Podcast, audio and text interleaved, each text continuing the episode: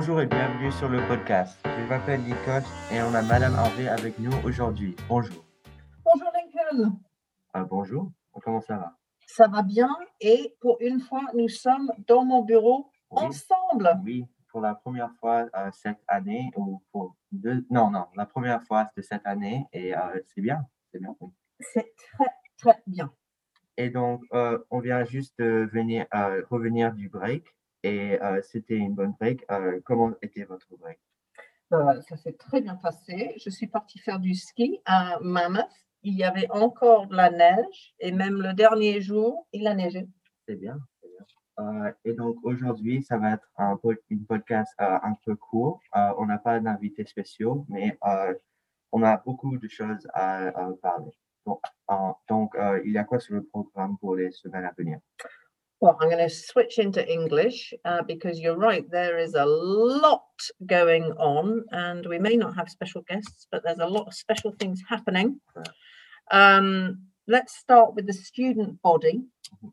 So, we should be hearing from our student representatives soon because May the 14th is the talent show. Are you going to step up for the talent show, Lincoln? Um, I don't know. I haven't, I haven't planned anything. Uh, over the past years, I've been, thought about doing it, but I haven't like gone for it. Um, but we'll see. Maybe uh, I'll try it out. I know that the last day to sign up is tomorrow or tomorrow, which is the day that the podcast will be out. So if you want to join, sign up quickly. Uh, it's the last day is April 30th. Yeah, I'm hoping it'll be good. The Christmas showcase, sorry, holiday showcase was um, excellent. Uh, and I'd like to see people singing, dancing, juggling a soccer ball, Yeah, rapping, anything. Anything you possibly imagine. So So that's the first event on the calendar. And then we're also collecting uh, items for Art Walk. So we've Mhm. asked teachers to contribute because there's a, su- uh, such a lot of brilliant work's been going on during the pandemic and people have got a lot to showcase. So we're working on a web page as we did last year for the Art Walk, and I believe there'll be um, a cocktail and a mocktail to launch that that the PA um, are organising. So that is what's happening student facing. We're also working quite hard, Lincoln, on the AAPI uh, month web page, which is the Asian American Pacific Islander webpage, really trying to shine the spotlight on um, Asian American history and life and what goes on in our school. And I'm quite pleased with the way that is coming along. So look out for that. Very good. Um, and then also, uh, as everyone knows, there's the daily health screening every morning.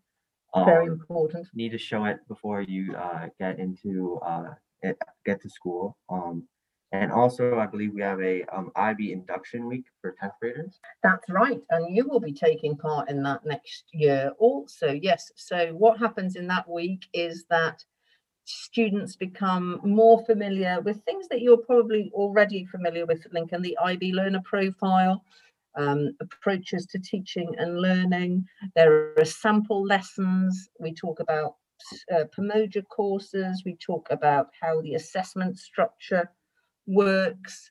And then students have to um, uh, create a personal statement in a different uh, a choice of, of of media uh, and explain what sort of IB diploma student they think they're going to be. So that's all going on. We've got students talking about their experience uh, in the diploma, and I think it's quite interesting this year because I think the pandemic uh, really forced people to acquire a lot of the skills that often we have to teach a bit more explicitly. Yeah, and I was going to go back to my question. So, how is that going to work regarding the pandemic?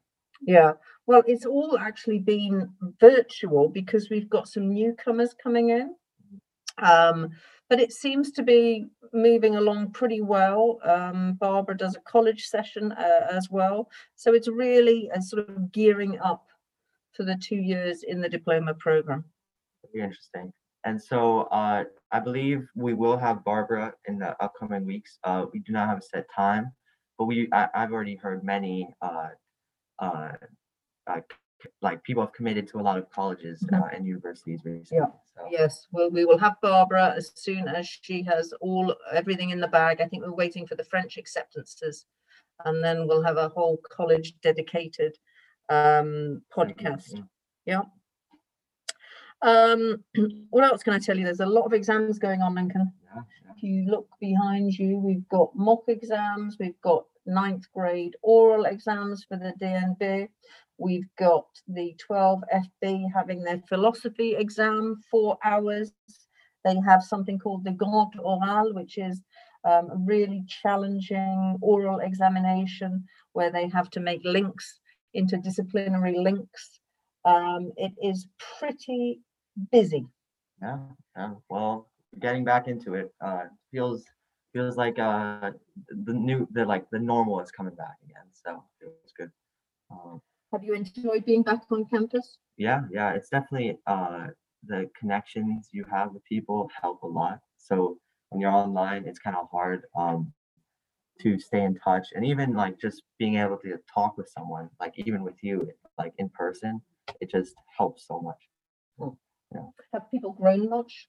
people have grown. Um, uh, I've gotten a lot of uh, mentions from people that I've grown. Um, and yeah, the people, it's it's weird because people have changed and like they've like grown, they've stayed the same height. It, it's it's it's really it's really weird but interesting. I agree. Quite odd, quite odd. There you go, another pandemic experience. And then next week um, is um, uh, Parent Teacher Appreciation Week. Yeah, yeah. We well, we all want to uh, thank our teachers and administrators. Uh, they've done so much over the past years and oh, decades even uh, for some. So it's just they, they just do such a great job. Yep. Teacher Appreciation Week. Um, and I think there are various uh, events planned that uh, people can read about via their homeroom parent. Um, okay.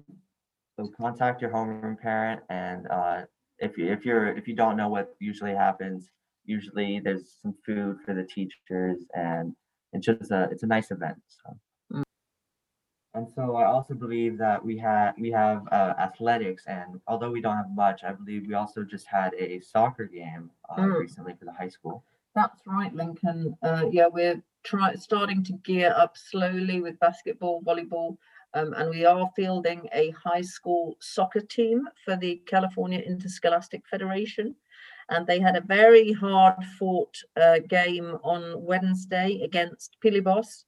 Came out as a, a 1 1 uh, draw. Um, but we're doing very well uh, in in that league. And you know, I'm just really happy that people are able to get out and, and play on the field together. Yeah, definitely. It's good to go outdoors, and even like we would like it would be awesome if people could just go and watch the game. It's just a fun event to watch, cheer on Yeah, your friends or Yeah. just people in general. absolutely. And uh, attendance very much encouraged. You're absolutely right. It really gives everyone uh, a lift, and it has been some sense of of normality.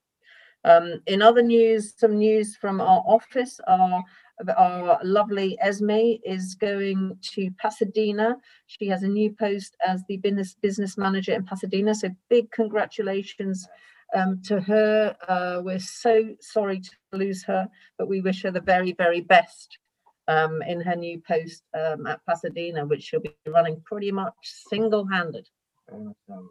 And I'm sorry Monsieur Mondange isn't here. He had a big event this week because this week it was young Cassis's first birthday. Wow, wow. Well, happy birthday to him. Um, uh, probably won't see this. He can hear it. yeah, yeah, yeah. One year old. Can't quite believe it. The uh, the pandemic baby.